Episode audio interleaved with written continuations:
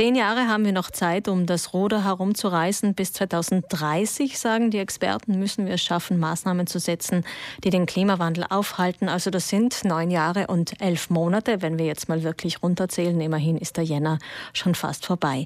Die Vereinten Nationen haben dazu 2015 eine Agenda herausgebracht, 17 Ziele der Nachhaltigkeit. In Südtirol hat sich letztes Jahr aus den Organisationen, die im globalen Süden mit den Menschen arbeiten, ein Netzwerk der Nachhaltigkeit entwickelt, das gemeinsam für diese Ziele der Vereinten Nationen sensibilisiert. Mittlerweile sind es über 100 Organisationen in Südtirol, die diesem Netzwerk beigetreten sind. Eines, eine dieser Organisationen ist das Projekt Mava Seco. Und was sich dahinter verbirgt, verrät uns jetzt Janine Höllriegel. Sie ist digital mit uns verbunden. Guten Morgen. Schönen guten Morgen wünsche ich. Frau Höllriegel, was können sich unsere Hörer und Hörerinnen denn unter Mava Seco vorstellen? Also Mava Seco ist ein Projekt, das von mir und einigen Unikollegen äh, gegründet wurde, und zwar heuer im März, am Beginn des ersten Lockdowns. Und also letztes Jahr eigentlich schon. Stimmt, genau. ja.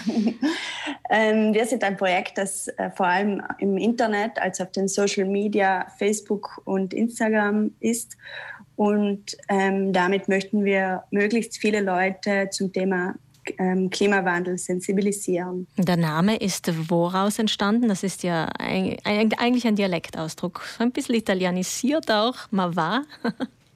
Genau, ähm, wir haben versucht, einen Namen zu finden, der sowohl äh, die deutsche als auch die italienische Bevölkerung anspricht. Deswegen haben wir das Mava für die italienische Sprachgruppe und das Secco für uns äh, eher ein deutschlicher oder ein Dialektbegriff ähm, so zusammengefügt. Und bedeuten sollte das eher so wie ah, wirklich, ah, tatsächlich. Also wenn man zum Beispiel was Neues dazulernt, ähm, könnte man diesen Begriff sagen. Mhm. Und das ist ja auch unser Ziel, den Leuten neue Informationen zu bringen.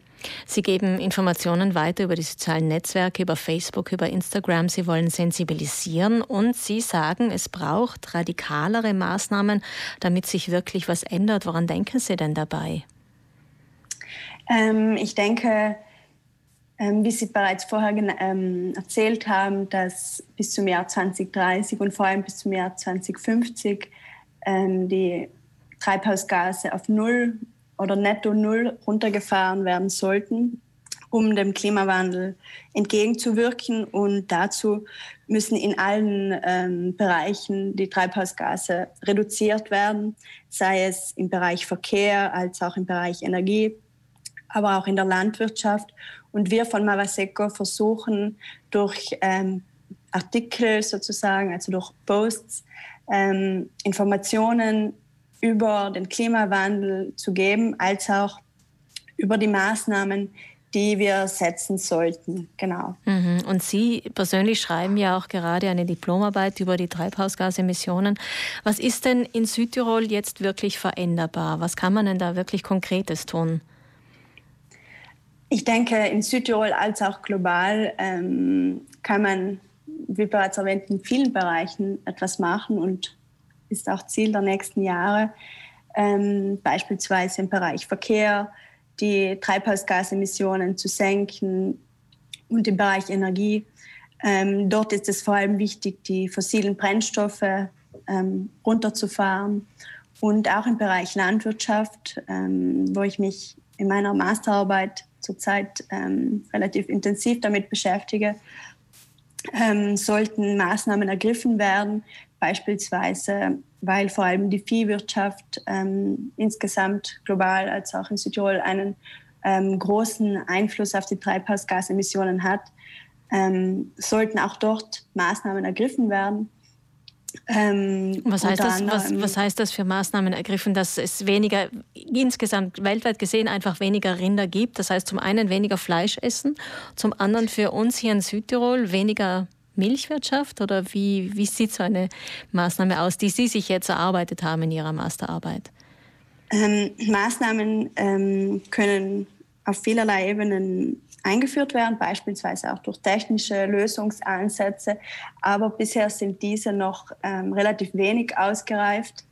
Zum Beispiel ähm, indem ähm, dem Futter der Tiere äh, Inhaltsstoffe zugesetzt werden, damit sie weniger Methan ausscheiden und so weiter. Aber eine sehr effiziente Maßnahme ist sicherlich die Reduktion des Viehbestandes und damit einhergehend natürlich auch die Reduktion des äh, Fleischkonsums, äh, speziell von Rind und ähm, Schaf- und Ziegenfleisch, also von Fleisch von Wiederkäuern, aber auch die ähm, Reduktion von, vom Konsum der Milchprodukte. Mhm. Was würde das, also konkret wäre das eine Umstellung für die Bauern natürlich, wenn man jetzt von Milchwirtschaft auf etwas anderes umstellen müsste. Für jeden Einzelnen von uns bedeutet das weniger Fleisch und weniger Milchprodukte. Ich sage bewusst nicht keine, weil es ist nicht jedermanns Sache, ganz auf das zu verzichten. Aber weniger ist auch schon geholfen. Also eigentlich doch eine radikale Umstellung für viele Menschen. Wie reagieren denn die Leute, wenn sie das vorschlagen? Haben Sie da vielleicht schon mit Bauern oder mit Konsumenten auch darüber gesprochen? Ja, natürlich, das ist immer wieder Thema. Ähm, manche Personen, vor allem Personen, die sich selber auch ähm, mehr mit dem Thema Klimawandel beschäftigen, denen ist mittlerweile bewusst, dass wir um diese Maßnahme wahrscheinlich nicht drumherum kommen werden. Andere Personen fühlen sich natürlich in ihrer Freiheit eingeschränkt, erst neulich hatten wir einen Post ähm, auf unserer Seite, der ähm, gemeint hat, sehr toll, was ihr hier für den Klimaschutz macht, aber bitte kommt mir nicht mit einer Reduktion des Fleischkonsums.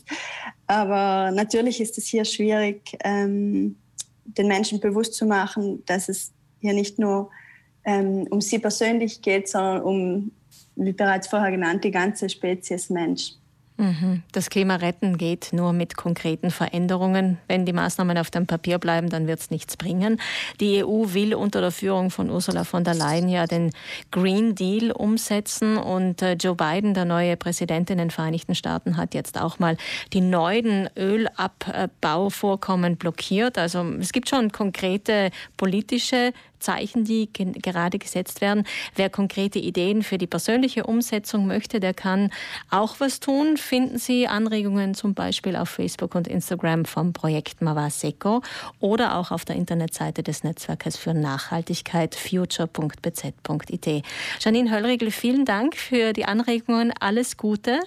Vielen Dank für die Einladung.